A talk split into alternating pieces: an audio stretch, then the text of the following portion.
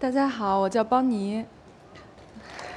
呃，我想讲的今天这话题就是关于我和我曾经得抑郁症的这段经历。呃，二零一四年的时候，在春天有一段时间，我觉得好像有点不对劲。我有一个多星期不想出门，然后呢，看着什么人都讨厌，尤其是我的助手，我那段时间觉得他特别的烦。然后呢，不想捯饬自己，不想打扮，不想吃饭。呃，也不想淘宝，所有以前让我觉得特别有热情洋溢、特别乐在其中做的事儿，我都不想做。然后我记得很清楚，那段时间我必须参加一个朋友的新书发布会的时候，我打扮得很体面，化了妆，我觉得自己很丑。就看镜子的时候，我觉得自己非常胖、非常丑，就看自己多一眼都觉得很厌恶。然后在那个发布会上，我跟朋友聊天儿，我有一种清晰的感觉，我觉得好像他说的话传达不到我这儿，好像他说的那些话和周围所有人说的话，就像一种白噪音一样，我要费尽全力，我才能听明白他们到底在跟我说什么，然后我要说一句话表达出去又更加的困难。我补充一下，因为可能很多人不认识我，我是一个文字工作者，然后也口头表达能力啊，文字表达能力啊，这个就是我职业能力的一部分。我恬不知耻地说，还算有点天分。就是我一直觉得我表达能力很好啊，但在那段时间里，我就觉得非常艰难。无论是听别人的话，还是我传达出去，都特别艰难。然后我就费尽全力给我的一个好朋友，他曾经得过抑郁症，我发了一个短信。我说：“亲爱的，我可能有点抑郁。”他就说：“哎，你怎么不给我打电话？”我想，我给你发一个短信，我已经竭尽全力了，就是我使出我全身的力量，就只能给他发了一条这样求救的短信。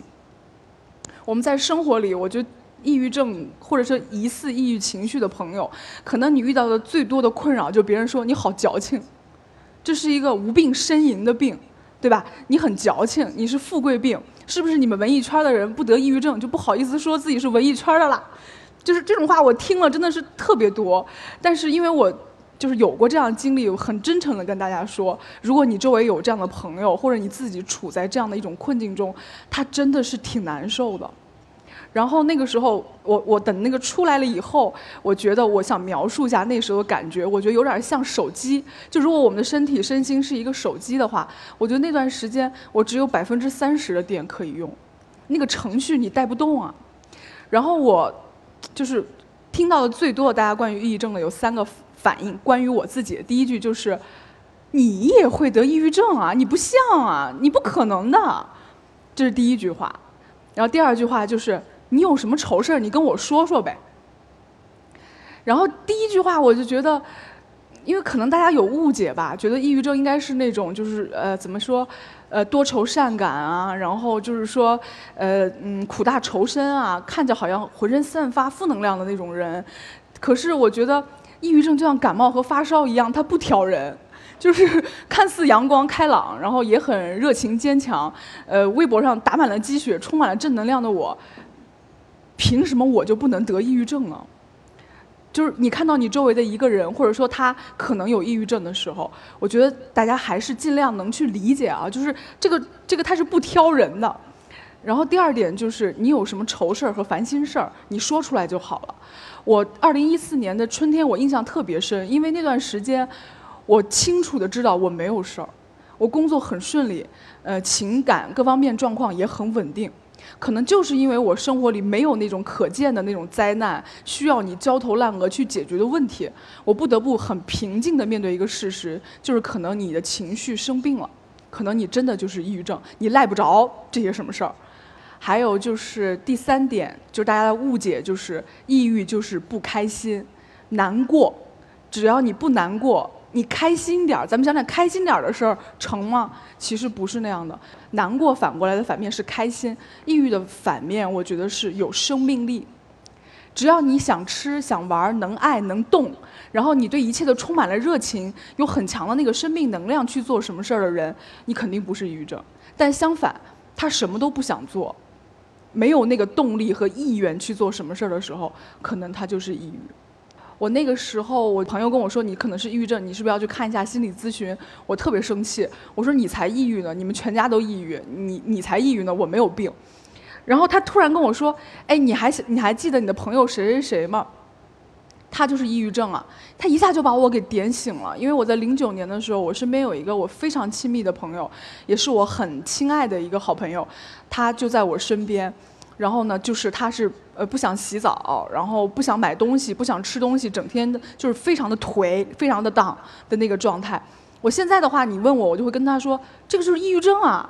但那个时候我只以为他生病了要去看中医，我带他看了好多中医。就是我一个那么亲近的人，我都没有发现他有问题，因为很多时候可能我们对自己越亲近的人，我们就是倾向于视而不见、听而不闻的，然后何况是我们对我们自己，有的时候我们对自己反而是视而不见、听而不闻的。我有一句就是我自己很有感受的话哈，我觉得其实在这个世界上，我们自己和我们自己的误解是最深的，就像我。会觉得我自己是一个特别强大的人，特别开朗，特别有热情，特别坚强。其实我不是的，只是我自己，我更倾向于塑造自己、粉饰自己，或者说把自己打造成那个理想的人格是那样的。然后，当我越去认同那个我，越去压抑这边这些不好的东西的时候，我觉得可能反而是你很难承担的一个原因。然后呢，我跟一本杂志现在也已经就是被迫停下来的一本杂志叫《心理月刊》，有一些很深的渊源。我不知道这里有没有人看过那本杂志哈。然后呢，他曾经在零八年的时候有一个特别好的编辑叫何延平姐姐，她采访了我。我第一次被那样采访，因为我也是一个采访者，经常去采访别人。就是他的那个采访是春风化雨，润物细无声的。我感觉不到任何他对我的评判和和那种恶意的好奇，然后他写完我的那篇稿子里边，只有我没有他，我看不到一个作者那种跳出来的那种自我，只看到他对我的理解和对我的那种很大的接纳，所以我对这位姐姐有特别强烈的好感。然后在一零年的时候，她就罹患疾病去世。然后我参与了悼念他的这些活动，然后就让我个人跟《心理月刊》这本杂志之间有一种挺深的情感连接。然后在我发现自己有些抑郁之后，我我的抑郁症还不是很严重，而且我还是有一些这种常识哈。我知道我要求助，很多人在这一步就卡住了，他不知道要求助。我周围的很多朋友，我经常跟他说：“你要让别人去帮你啊，就是你要承认你需要帮助，你得让别人去帮你啊。”就是我有幸，就是我迈过了这一关，我就求助了。我跟心理月刊的编辑求助，然后他们推荐了一个心理咨询师给我。我记得特别清楚，我打电话跟他咨询的时候，我说我希望礼拜二能来看心理咨询。他说不行，我们这位老师只有礼拜五有空。我的特别真实的感觉就是，我觉得我撑不到礼拜五了。我觉得我真的是撑不到礼拜五了。当时的感觉就是那样的。当然，我撑到了礼拜五。然后呢，我从零四呃一四年看心理医生到现在，大概已经有两年多三年的时间。一开始的第一年，就经常有朋友跟我说，我看了一次两次没有用。我心想，一次两次就有用？你以为呢？你你是去吃麻辣烫吗？就是你你你吃完你就饱了？怎么可能啊？就是你的心出了一些问题，然后你背负了很多你承载不了的东西，它是经年累月的。就好比我说，每个人的心就像一口井一样。它平常可能在正常、在健康的状态，它是活泼泼的往外冒水嘛，就是一个泉水在往外冒。你的生命之泉、你的活力、你的情感、你的情绪都特别健康、特别活跃的往外冒，这是一个特别好的一个状态。但是慢慢的，可能因为你的人生啊，或者什么，它的塞满了石头、落叶和烂泥，你觉得那个泉水有点冒不出来了，或者觉得这口井有点浑浊了。这个非常正常，但它不是一天变成的。所以说，好多朋友说我希望我看了一两次心理咨询，或者我很快的解决我的内心问题。我觉得恐怕你有点操之过急了。大家都知道，一个坏习惯的养成，它都需要很长一段时间。你改变一个坏习惯也需要很长时间，是吗？你的心这口井，就像我说的一样，你有问题可能累积了一段时间，你想改变它也是需要很长时间的。我们能不能对自己有一些耐心？跟自己说，我们慢慢来，没事儿，这是我想跟大家说的。然后我的头一年，每次去就是哭啊，就是我我们那个小小的心理咨询室，然后老师和我中间有一个小茶几，上面有一个纸巾盒，就哭啊，就每次都啊就在那儿哭啊。老师说，他说我的心就像是一个有很多破洞的房子，里边那个洪水就在往外流，就那种状态。然后我跟我的另外一个好朋友，我们俩一起去看心理咨询，他跟我说，他每次做完了心理咨询特别轻松，特别饿，想吃饭。我说啊，他怎么会想吃饭呢？我每次哭到就就不想吃饭啊。然后我大概看了有十个月左右，有一天就出来以后，我觉得，哎，好饿啊！就闻到旁边有烤串的香味儿，我第一次觉得我想吃东西。然后我想，可能我就是痊愈了，这是第一个标志，好一点了。然后又过了一段时间，就每次我都是倾诉啊，就好多好多话要讲。我们大概有一个一年多的时间，有一次我就跟我心理医咨询师相对无言，没有话讲。他说：“哎呀，邦尼，我没想到有一天你会对我没有话讲哎。”我说：“哦，我也没想到。”哎，我心里觉得可能这又好多了。我我我能理解哈，大部分的人就是你想去看心理咨询，是需要很强的，怎么讲那个动力，就是你有很强的阻力嘛。我也有，我的阻力有几个部分，嗯，一个部分就是我觉得其实我们不太愿意承认自己心理情绪生病了，我觉得我们更愿意承认我身体生病了。对吧？我感冒发烧不丢人，这个是生理决定的，不能怪我。我得了哪怕更重大的疾病，我也好意思去看医生。但如果承认我心理有问题，我情绪有问题，别人怎么看我，是吧？别人怎么看待我？而且我怎么去看待我自己？我觉得这是大家第一个很正常的困惑。第二点就是，我觉得当时我还有一个我自己个人的的这个阻碍和困惑哈，就是我是一个创作者，我很敏感。我感情特别充沛，我看新闻联播都会哭，我很怕把自己治好了，你们知道吗？那万一我不敏感了，我治好了，我变成一个不敏感、没有那么多愁善感的人了，那我怎么创作呢？我那些能量怎么怎么来呢？我很害怕呀。我觉得虽然这些东西好的坏的就混在一起，但这都是我呀，对吧？就如果要是我不再是我了，会怎么办？就像人家说，就是其实滋养我们的不仅仅是光明，还有那个黑暗部分嘛。如果你把我的黑暗部分都摘掉了，只剩下光明，会变成什么样呀？我会变成一个乏味正确的好人吗？我很困惑，这是我的第二个困惑。第三个困惑就是，我觉得，因为那个心是人心，是我们特别幽微、特别敏感、特别精细的那个所在，是我们灵魂最后的栖身之所。我觉得你打开那个心门，让一个陌生人走进来，不设防，然后把你自己心里最多的东西都给他，是需要勇气的。你进来看了之后，你你搞破坏了，你你回你不能复原怎么办？那个心是我的，只有我能永远留在那个房子里，对吗？我当时充满了这样担忧，所以我也特别能够理解，如果大家有担忧的话会怎么样。但是就特别好的就是我经历的心理咨询是一个非常好的经历。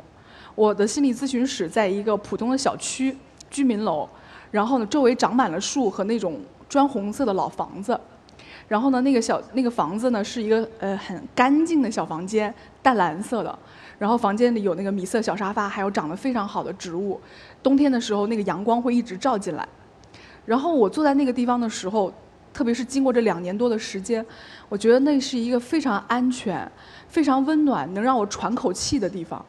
在我很累很累不得去面对这个世界的时候，我觉得我是有退路的。在我特别疲惫的时候，不能去心理咨询的时候，我都会假想我在那个地方跟我自己待在一起。我觉得人生就是我们要给自己携带一个小毯子嘛。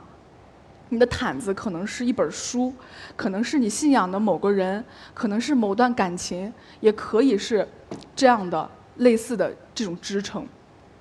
嗯，然后我跟大家描述一下，就是，呃，我在心理咨询之后的一些变化，啊，我觉得，呃，变化是我改变了很多以前自己的观念。首先，第一个观念就是我很害怕，我会特别依赖心理咨询，永远想逃避在那个小房间里，永远不出来。这个是没有的。嗯，我很害怕我会移情给我的心理咨询师，他虽然长得不帅吧，但是个男的。对吧？就是大家都说，如果没有移情就不会成长，对不对？就是我很害怕移情给他，就是也没有。老师不好意思，嗯，然后呢，我很害怕自己就是说永远沉溺在这种关系里，就不愿意往下走了嘛，也没有。我觉得真的是个薄情的人啊。我大概心理咨询了三年多了以后，就变成今天下午我想去美容，我不想去心理咨询了，那就不去了吧。今下午我想去逛街，我想吃好吃的，我不去了吧，就不去了。我觉得你的那个成长和你的那个痊愈是自然而然的。等你病好了，你不会想再去医院一样的。我很感谢我的老师给我带来这些所有东西，但你并不会因此沉溺在里边或者变很变相的去依赖它。我觉得这个也不存在。第二点就是我听到的特别好的一句话，就是这句话，就是学校其实是让你成为你自己的老师。受教育的目的并不是把那些知识塞给你，对吧？受教育的目的是你能掌握一种学习的能力，让你自己成为你自己的老师。心理咨询也是一样的，就是让你把你自己培养成你的咨询师。当你遇到人生问题、困难、情绪困境、崩溃，当你的心理咨询师离你很远的那个当下，你多了一重东西去保护你自己。我有段时间就是在心理咨询比较受益的时候，经常跟朋友安利心理咨询，开头都是跟他们说。我不是邪教，嗯，就是我我不想发展下线，但真的还是挺好的，你可以去试一试。嗯，在那个时候，我发现可能心理咨询对我最大的帮助是他给我内置了一个人格，就是我心理咨询师的那个声音，他的那些观点，他那些想法，他好像内置成了一个人格，陪伴我，防御我。然后在那个之前，我知道大家都会听到一句话，就是我们现在经常经常听到一句话，就是你要爱自己呀。我很爱我自己，我一直都过分的爱我自己，特别热情的爱我自己。我接受心理咨询之后，我发现我爱自己的那个方向和方式可能是错的。为什么这么说呢？我觉得我原来的爱自己，我和我自己有点像情侣的关系，非常自恋，那个关系特别亲密，也非常脆弱。你很容易对自己有一个过高的期许，很强烈的那种欣赏。但是稍稍的有一点点风浪和失望，你就特别容易对自己失望。就是你的那，你跟你自己的那个关系是这样的，过分亲密、不稳定、很脆弱，很像是你在跟你自己谈恋爱，就我说自恋式的关系嘛。但是我觉得真正的心理，我们觉得更健康一点的爱自己的方式，是你想象你和你自己那个人是你的好朋友，我想象他是我最好的朋友，和半个我的咨询师吧。就是在你出了什么事情的时候，在你不顺的时候，在你对你自己失望的时候，那个声音跟你说：“没有帮你，你已经很努力了，这个事儿不能怨你。”哥，我不也是这样吗？就那个声音，它是非常理性的，它跟你有一点距离，但是很安全，它持续的陪伴你，它非常的可靠。我觉得我和我自己的关系变成了一种更加稳定、更加可靠，像友情一样的关系的时候，好像就感受好多了。这是我跟大家分享的第二个感受，还有就是我觉得抑郁其实好多，并不来自于来自于伤心，很多人会认为你抑郁是不是你伤心难过？恰恰不是这样。我自己的亲身体会就是，抑郁是没有来得及的难过，你没有释放的难过，你没有允许你自己完成它未尽的那个难过，很容易变成抑郁。然后还有伴随而来的那种深深的内疚、负罪感和自我的那种评判，我觉得那个东西才是会反扑过来把你打倒的那个东西。如果你能尽情的流泪，非常就是尽兴的去难过，很充满、很完整的去难过，那可能你并不会抑郁。但是相反，那种很可能会抑郁，那就是发生在我身上的事情。我在三十岁那年的时候结束了一段五年的感情。然后其实那个对我的打击是很大的，就是对我的那种创伤也是很大的。但是我这个人吧，我的坏毛病就是我是一个向前逃跑的人，我很难去面对这个关系中这个这么痛苦的感觉、孤独的感觉，我就倾向于赶紧找下一个伴侣，没有空窗期的立刻。逃离到下一段感情关系中间，其实你正常的分手和失恋之后，你的那种难过、伤心、内呃对感情的怀疑、对自己的怀疑、对所有的一切的怀疑，到慢慢的重建康复是需要一个时间的。但我并没有允许自己这样，然后我就向前逃跑，很快的跑到下一段关系中间去了。那些没有来得及释放的那个悲伤，我觉得才是他吞我的原因。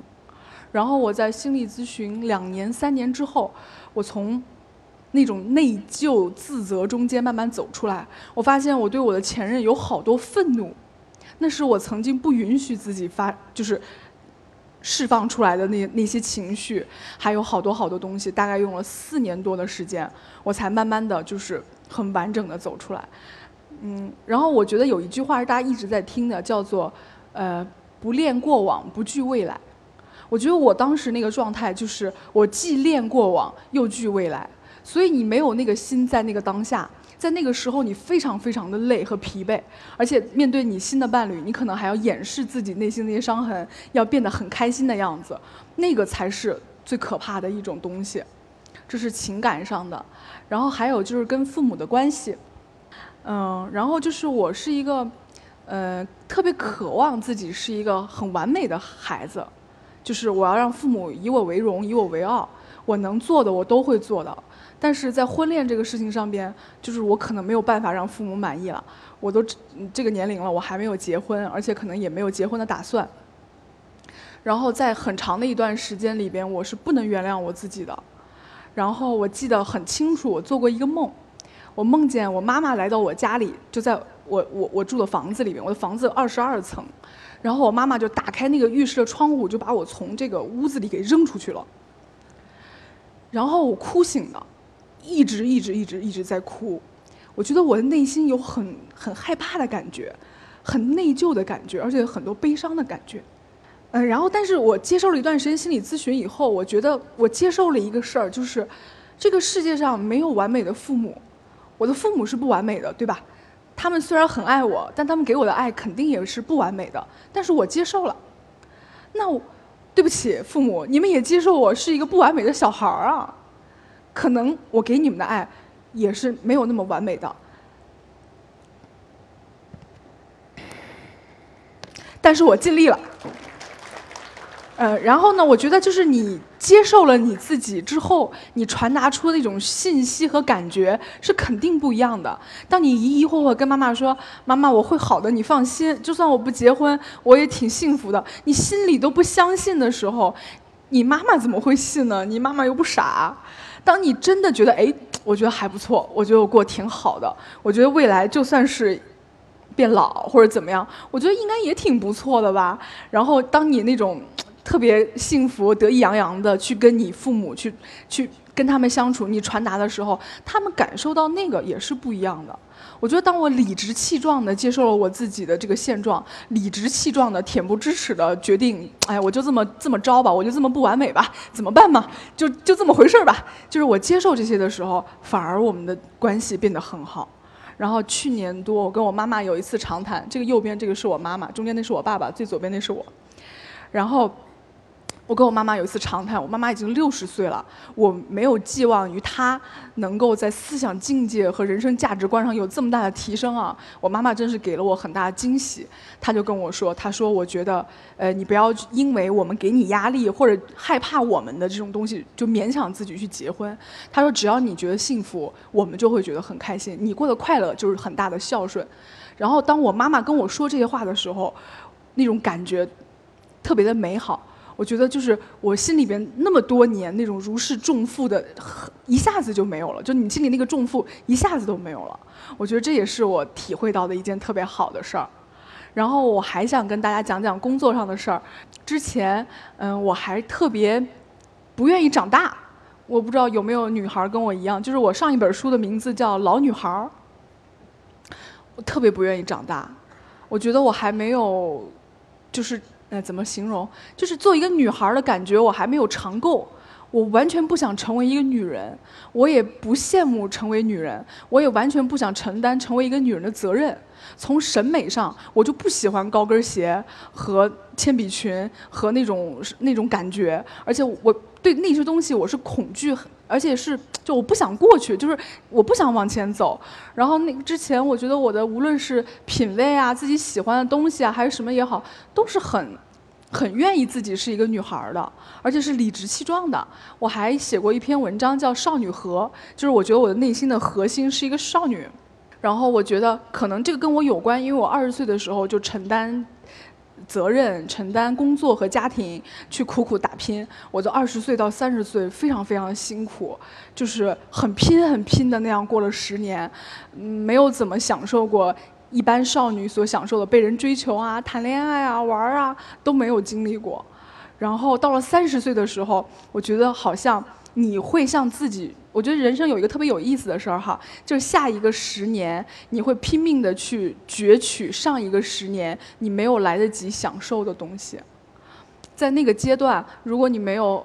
很好的完成自己，可能到下一个阶段的时候，你就会特别回头想去想去补偿自己，想去打捞那个自己。起码在于我是这样的。然后这一两年的心灵心理咨询和心灵成长，然后特别神奇。我在去年的时候，有一天我坐飞机，坐在飞机上的时候，我看了一本网络小说，我记得很清楚。我旁边坐着我助手，我在那儿坐着的时候，我有一种很。很神、很奇怪的感受，这感受在我三三十年的人生中从来没有经历过。就那一瞬间，我觉得非常坦然。我觉得我没有任何羞愧感、内疚感，我完全不焦虑。我觉得感觉很好，但是不是自恋。我觉得我这个人还挺好的，但不是那种自恋的那种沾沾自喜的感觉，就是一种很平静的。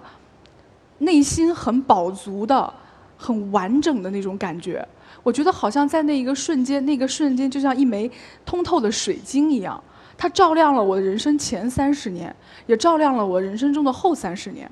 我就这样在一条漫长的人生的时光长河里的那一个当下，像一枚水晶，然后呢，我就在那个里边待着，是一种，就是我很希望大家都能有这种感受，就是在那个瞬间，我觉得。好像我长大了，然后我觉得我成熟了，我觉得那个过程一点也不痛苦，好像我自然而然很轻松的就来到了一个新的人生阶段。我不愿意赖着再做女孩了，我觉得大人的责任没有那么恐怖。当一个大人还能享受很多权利和自由，然后经常有人问我说你想过一个什么样的人生，我就会想到我喜欢作家叫卡佛，他临死之前写的，他说。呃，这一辈子你得到了你想得到的吗？我得到了。那你想得到什么呢？我想爱人，我想被爱，嗯，我想叫自己亲爱的。谢谢大家。